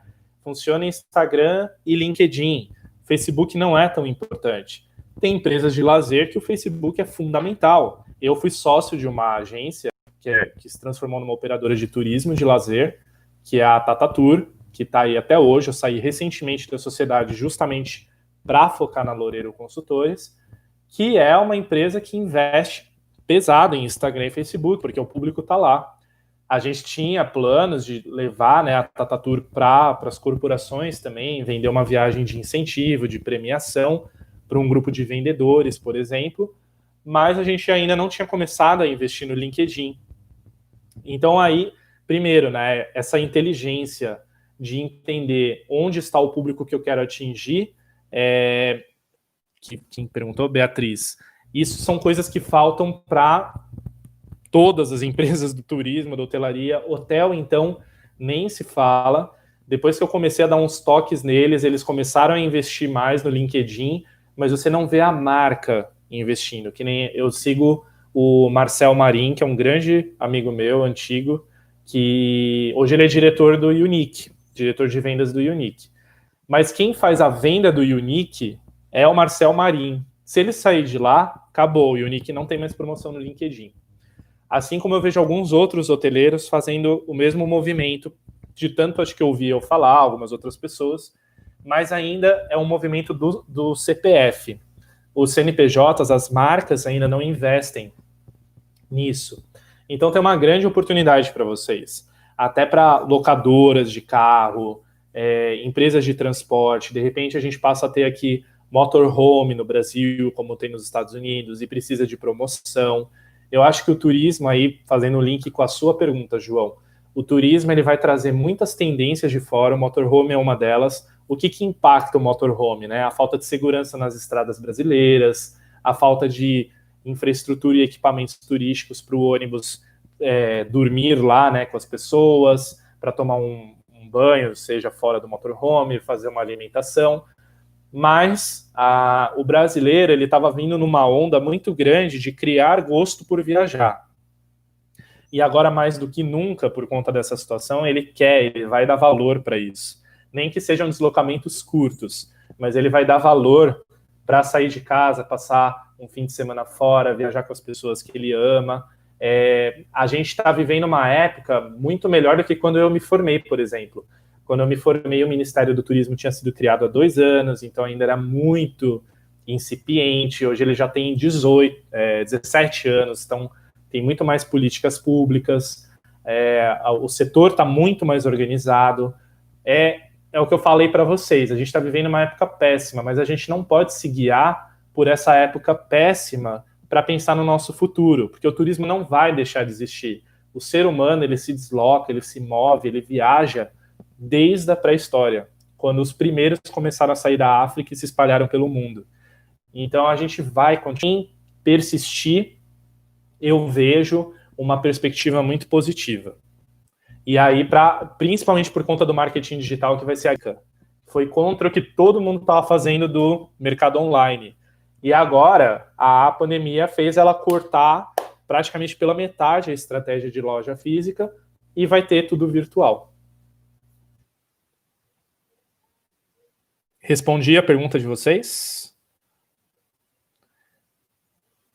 A minha em partes. Uhum. É, só para talvez especificar um pouco melhor. A minha pergunta era mais em tendência voltada para a tecnologia. Você deu vários exemplos uh, que eu anotei aqui é, referente ao marketing digital. Uh, mas, por exemplo, em caso de uh, UX e CS, por exemplo, User Experience e Customer Success, uh, você poder, é, áreas como essa, assim, queria saber se você consegue uhum. visualizar por exemplo, o, você acabou de dizer que o marketing, marketing digital no turismo ele não é bem explorado. Então, por exemplo, é uma, uma, uma, uma área que tem uma forte tendência a crescimento nos próximos anos. Mas além do marketing digital, eu queria saber se você poderia citar alguma outra área que envolva tecnologia e turismo. Tá, posso sim. É legal você ter trazido aí da user experience, por exemplo. Uh, vou dar um exemplo no setor corporativo. Então, a gente tem a, os meios de pagamento, né? Quando você faz a contratação através de uma, de uma agência de viagens. Então, um viajante de uma empresa entra no sistema da empresa para reservar um hotel e esse, essa reserva passa pela agência, uh, pelo GDS, que eu acho que todo mundo aqui sabe o que, que é, e chega no hotel. Primeiro que você está falando do user experience do viajante dentro dessa ferramenta. O corporativo ele tem um user experience muito mais pobre do que uma pessoa que faz uma reserva na Booking, no Airbnb, numa ferramenta de consumidor. que esses caras, inclusive, dão um show de user experience que a gente não tem no setor corporativo. A navegabilidade, a facilidade de concluir uma reserva, um pop-up que que indica para ele, muitas vezes falando que a vaga está acabando e não está, mas é que é um mecanismo para criar urgência no consumidor. Enfim, isso não tem no corporativo, e aí você poderia desenvolver o, o user experience. E aí a gente está falando de uma outra tecnologia que está por trás de tudo isso, que é a geração de um cartão VCN, Virtual Card Number.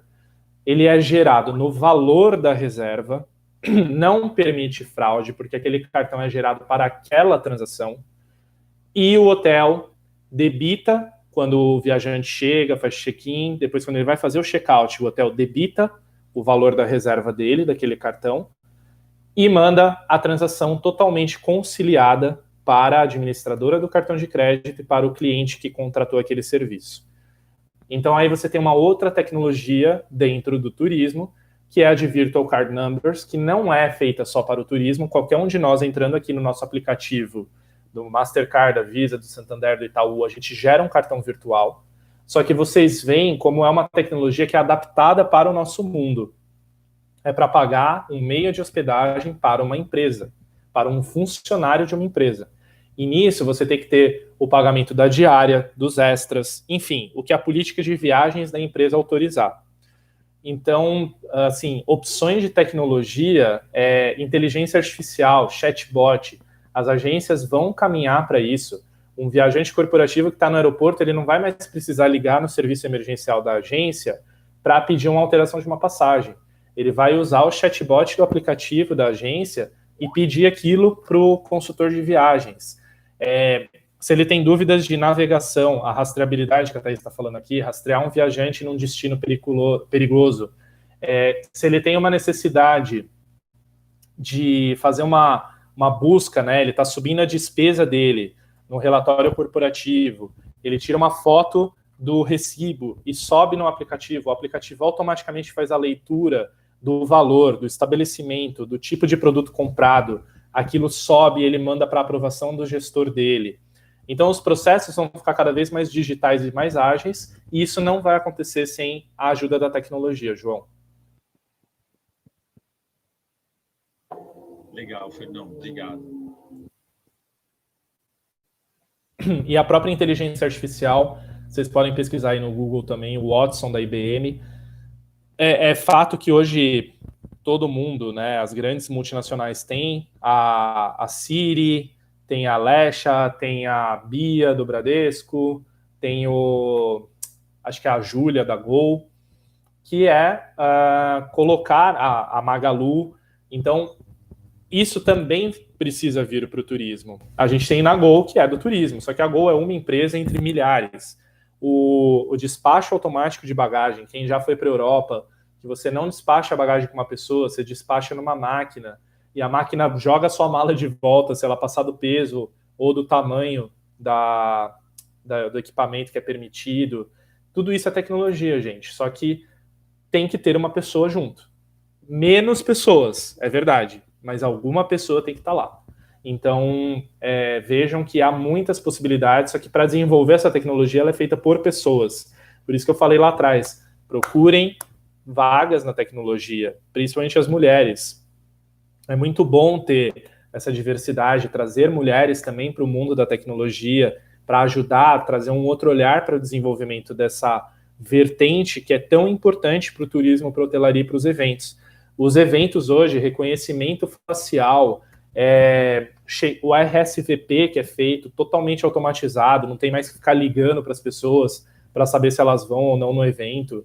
A, a credencial impressa com QR Code, ou mesmo você nem precisa imprimir nada, por nada no crachá, você apresenta o seu celular, o embarque das aeronaves, né? Você apresenta o QR Code para embarcar.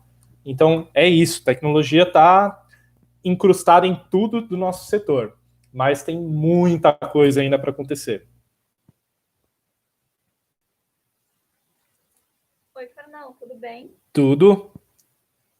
Meu, me chamo Rejane é, eu gostaria de perguntar, assim, para nós que somos estudantes, uhum. quais são os cursos, sejam eles de especialização, pós-graduação ou mestrado, que você recomenda para nós? Fugindo do básico. Uhum. É, em inglês já não é mais diferencial, é pré-requisito. Sim. Então, que bom que você entendeu. É, então. Então, cursos que você sente falta quando passa um currículo na sua mão. Ah, olha, Regiane, eu sou uma pessoa que eu olho sim o currículo da pessoa, mas eu vou muito de sentir ela, ver o histórico, conversar. Eu, eu sou uma pessoa fora da, da caixa, assim, então eu não olho muito para esses cursos, não, sendo bem sincero com você. Eu vou muito pela confiança, eu sou partidário daquela teoria do contraste pelo caráter e treine as habilidades. Eu prefiro uma pessoa que eu confio, uma pessoa que me passe segurança, honestidade, inteligência, eu prefiro isso. Mas a grande massa, o que, que eles olham nos currículos? É, se você tem um curso de administração, Excel, Excel, eu tenho inclusive um vídeo no meu canal sobre Excel fórmulas. É, Excel é fundamental.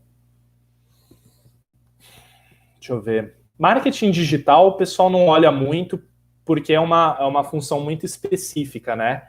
Mas um curso de tecnologia também, hoje em dia se faz necessário o entendimento, né? Então vocês veem, eu sou um cara que eu não sou de tecnologia, mas consegui mencionar tudo aqui para vocês que tem, por quê? Porque eu estudo, porque eu trabalho, porque eu estou me atualizando, eu estou sempre entrando aí, xeretando. E é uma coisa, essa atitude curiosa é que nos faz, como a Thaís colocou aqui no chat, né? Eu assumo uma postura de iniciante, porque a gente tem que estar sempre aprendendo. Essa postura de permanente aprendizado. Mas respondendo objetivamente a sua pergunta, eu acho que cursos que podem fazer diferença são a Excel avançado, domínio do, do Excel. Para quem for trabalhar hotelaria, Omnibis está sendo um, um curso muito importante. Eles têm uma academia da Omnibis no site, vocês podem entrar. É, tecnologia, seja de programação, seja de gestão de tecnologia, porque quem faz gestão de projetos de tecnologia precisa ter soft skills para lidar com stakeholders, para lidar com clientes. E um curso que eu lembrei que eu gosto muito, é, Regiane, gestão de projetos.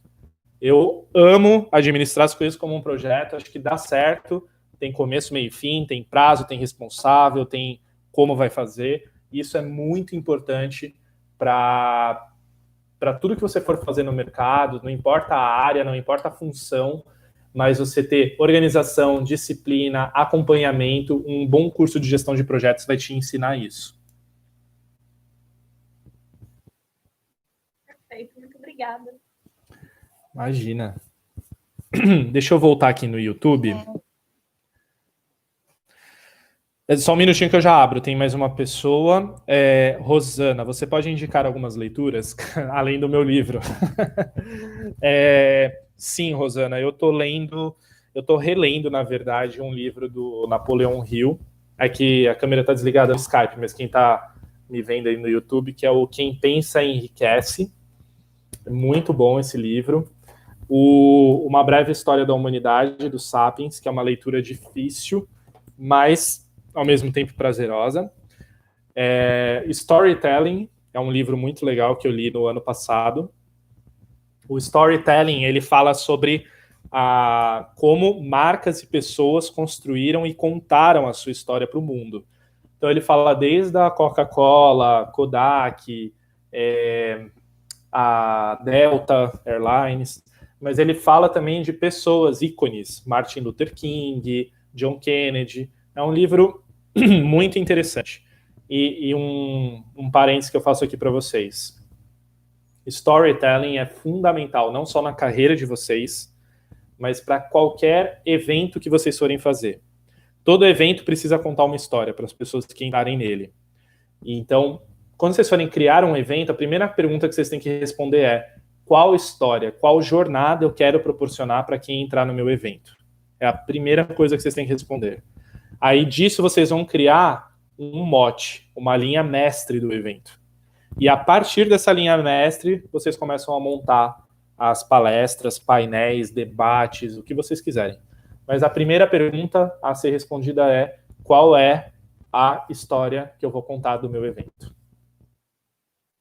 Fernão, é, desculpa te interromper, você pode repetir acho que os dois primeiros títulos de livros que você falou? Eu perdi aqui. Sim, o primeiro é o Quem Pensa Enriquece, do Napoleon Hill. Ele também tem outros livros muito legais. O segundo é o Uma Breve História da Humanidade, o, o Sapiens, que é assim não sei nem como descrever esse livro, mas é uma coisa fenomenal que ele fez e reconhecido por todo mundo. É, o autor é o Yuval Noah Harari. Ele também escreveu Homo Deus, tem alguns outros que eu ainda não cheguei, mas é um cara mega visionário. Ele conta a história desde o surgimento da raça humana e o que, que isso ele conta aqui, né? Aí nos outros livros ele conta como que vai ser até 2050, 2060. Ele começa a falar da sociedade 5.0 também. E sim, o Homo Deus inclusive é um ótimo livro. Eu queria ler, é muito bom. Ah, você leu? Sim, eu li, é porque eu tenho, eu ganhei o Homo Deus e o Sapiens é, em períodos muito próximos. E aí eu fui ver, eu queria ler numa forma cronológica, de acordo com o, o Harari escreveu. E ele escreveu primeiro o Homo Deus e dois anos depois ele escreveu o Sapiens. Algumas pessoas já me falaram que o Sapiens é uma versão melhorada do Homo Deus, mas aí eu não, não posso dizer, não posso afirmar porque eu não li ainda. Ah, Mas, sim. Assim, conversas com, com, alguns amigos, assim, quando a gente falou desses dois livros, é, os temas eram bem, bem similares, assim, bem similares. Mas eu, eu achei, assim, a, a, a, linha de raciocínio que ele cria é incrível. É incrível. Muito legal. É incrível mesmo. É verdade. E a gente está com uma dificuldade aí, é o João, né, que tá falando? Já estou reconhecendo as vozes. Sim. Sim. É o João. Você é professor, João? Ou você é aluno? Não. Eu fui aluno do Instituto Federal, hoje eu sou aluno da FATEC Sebrae. Mas hum. eu me formei no hum. Instituto Federal em 2015. Você... E respondendo a sua pergunta, não, não sou professor ainda, uhum. mas isso é uma, é uma dos objetivos de carreira que eu tenho, é dar aula na, na universidade. É, tá vendo? Você vê como desenvolve a sensibilidade, né? Só pela sua voz, seu jeito de falar, já percebi que você vai ser professor. eu tenho.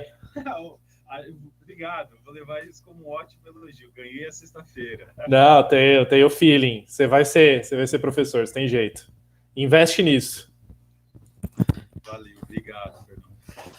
É, é o que eu estava falando do do filme, não, do livro.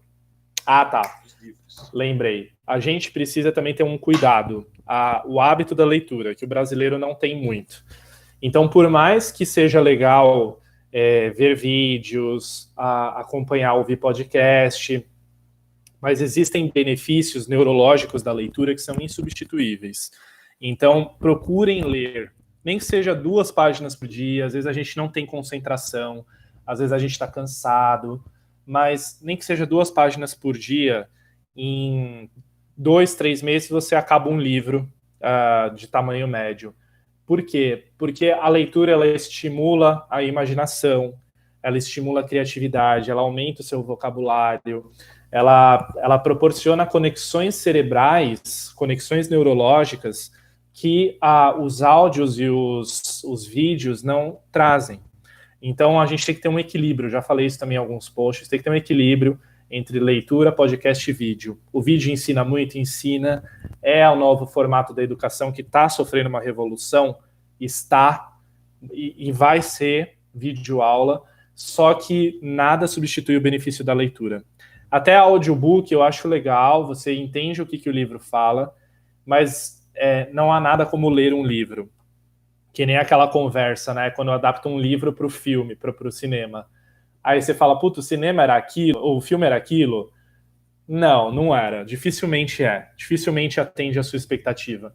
Porque você imagina de um jeito, né? O seu cérebro cria uma história é, de um livro de um jeito, e o diretor e o roteirista do filme de outro. Então você acaba se frustrando. Mas é, é também porque o benefício da leitura é insubstituível, galera. A Bruna falou aqui, a gente está caminhando para o final, tem três minutinhos. A, Bruna falou, né, Fernão, você passou a indicação de um filme por e-mail, senhor estagiário, é verdade. Eu cadastrei todo mundo que a Erika me mandou o mailing, cadastrei todos no meio marketing da minha empresa. É, vocês vão ver que é bem diversificado, então eu falo, obviamente, da empresa um pouco, mas a maior parte é trazendo conteúdo seja vídeo, seja livro, seja podcast, apresentação. Uh, então, continuem, não, não unsubscribe, porque eu, por mais que uma semana talvez não gostem de todo o conteúdo, mas a gente traz ideias para vocês que estão aí entrando, tentando entrar no mercado de trabalho, para vocês terem uma ideia do que está acontecendo, do que, que é relevante vocês se manterem atualizados. E assim, tenta dar uma maratonada no meu canal, porque tem muito vídeo diversificado, carreiras brilhantes de pessoas que eu trago são pessoas que não estão no Pan Rotas. Então, eu procuro trazer pessoas que têm carreiras excelentes, mas não têm destaque. E, eu conheço essas pessoas, por isso que eu as trago. Então, vocês não vão ver o Paulo Kakinoff da Go, não vão ver a, senhora Tia Kwok da Blue Tree, não vão ver o Jerome da Latam, mas tem pessoas ali fantásticas para vocês se inspirarem. Lógico, Érica, que você pode fazer fala. Com certeza. Vou até aqui aparecer com a tela. Tudo bem, pessoal? Tudo bem, Fernão?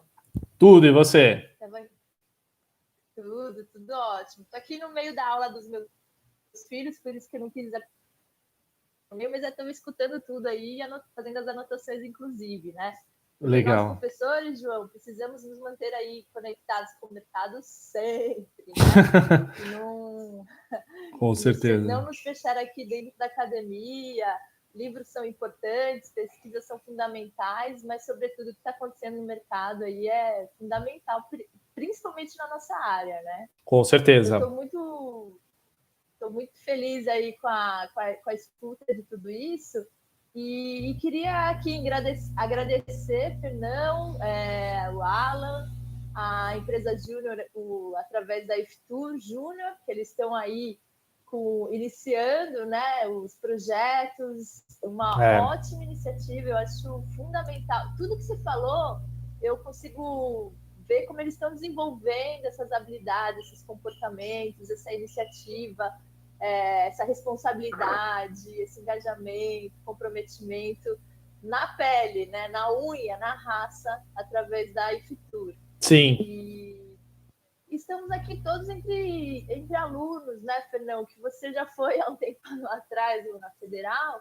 Sim. E, e acho que a Federal ela acaba dando algumas oportunidades que né, eu sei que está sendo difícil agora que a gente está suspenso, está cada um na sua casa e não está tendo esse convívio pessoal, mas relembrar que na federal tem várias oportunidades que a gente já pode colocar em prática tudo isso que você está falando, né, aí no mercado, de networking, de iniciativa, de pegar os seus projetos, pegar as suas ideias e tentar colocar em prática. Com certeza. De é, aproveitar que vocês estão como alunos fazer ótimas conexões. Né? Então, assim, o Fernão está aqui e está falando para vocês de forma gratuita, né? uma super disponibilidade aqui exclusivamente para os alunos do IFSP, porque é. vocês são alunos da instituição. Né? Com então, certeza. É muito importante. E uma fala que você falou aqui sobre pertencimento é uma coisa que eu incorporei muito para essa gestão, né, de como coordenadora do curso, que o primeiro, assim, o primeiro não, mas um dos principais grupos que a gente já pertence é o, ao IFSP, né? Ao curso Sim. de gestão de turismo do IFSP. O Fernão está aqui fazendo parte desse coletivo e disponibilizando para todos vocês também é, que fazem parte desse coletivo, porque ele se sente parte, né, Fernão? Com certeza. Com certeza. E é uma forma de retribuição. Eu senti isso quando a gente conversou, né, de, de ter essa esse, essa, esse orgulho, é. essa vontade de retribuir de alguma forma. É um propósito. Eu acho que esse grande coletivo, é, esse propósito coletivo, né, de ter o curso crescendo, de ter o curso sendo visível diante do mercado, as nossas competências, os nossos conhecimentos. É, e, e, uma forma da gente realmente aproveitar isso é durante a nossa faculdade, né, alunos? Com certeza. Aproveitar, aproveitar ao máximo aí para engajá-los nos projetos de pesquisa, de extensão, de ensino, a empresa Júnior, é, o CA, como você comentou, é, tem a parte esportiva também, tem a parte cultural, tem grupo de teatro, tem grupo de, é, de comunicação. Então, é, é. Né, perguntaram sobre voluntariado. Isso faz parte do currículo, isso Sim. mostra a iniciativa, né? Se vocês vão ver um vídeo no meu canal com a, a diretora-geral da Aeroméxico aqui no Brasil, a Bruna. Ela assistam o vídeo dela, é muito legal, porque a Bruna é uma pessoa incrível e ela chama Kátia, né? Bruna é o nome da aviação dela. Mas é, a gente chama ela de Kátia Bruna.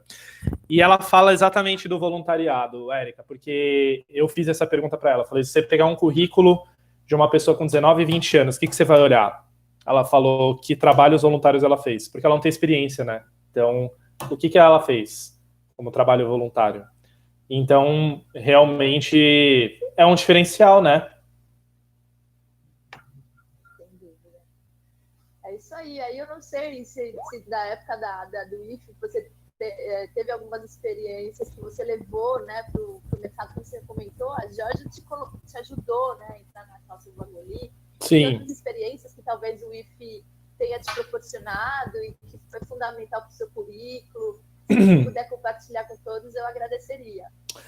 Na minha época não tinha tanta coisa quanto tem hoje, Érica. Preciso ser sincero, porque eu acho que vocês hoje têm acesso a muito mais coisa do que eu tinha.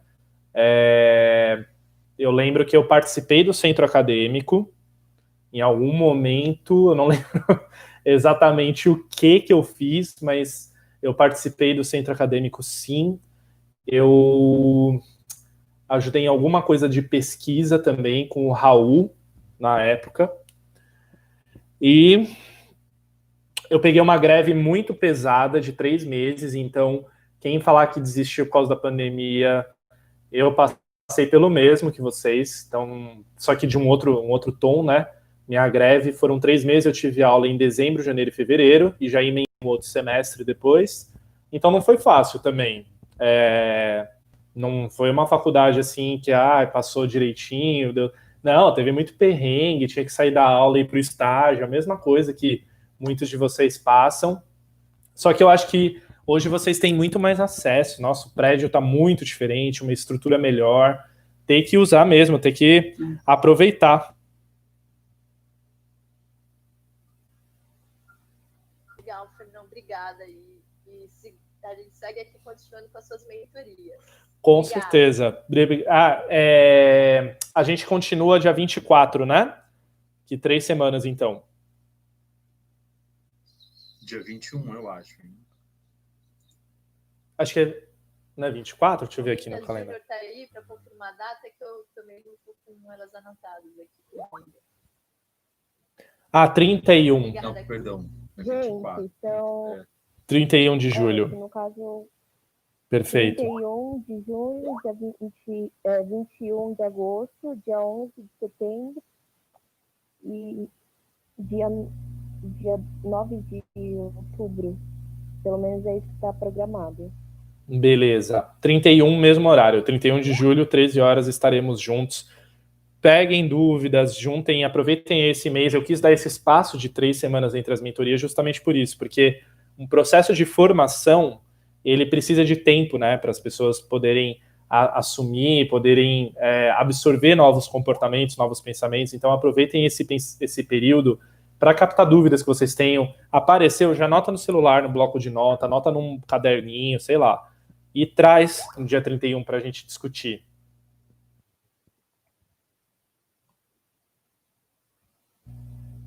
E tô nas redes, então Arroba Fernão Loureiro no Instagram, LinkedIn Fernão Loureiro. Acho que tá lá na, na, na, arte de divulgação. O canal aqui, vou subir uns vídeos muito legais nas próximas semanas. É, mas eu também sou. Eu demoro um pouco para responder porque eu sou acessível demais. então, muita gente me procura e aí eu acabo demorando para responder, às vezes, pelo excesso de mensagem, mas eu respondo, me manda o que vocês tiverem de dúvida, eu faço questão. Ah, a Mariane fez minha imersão em abril, que legal. Obrigado, Mariane. Bom, vou deixar um abraço para vocês então. Vou encerrando aqui. Pessoal do YouTube, vou encerrar também, tá? Obrigado pela, pela presença e pela assistência de vocês. Um abraço.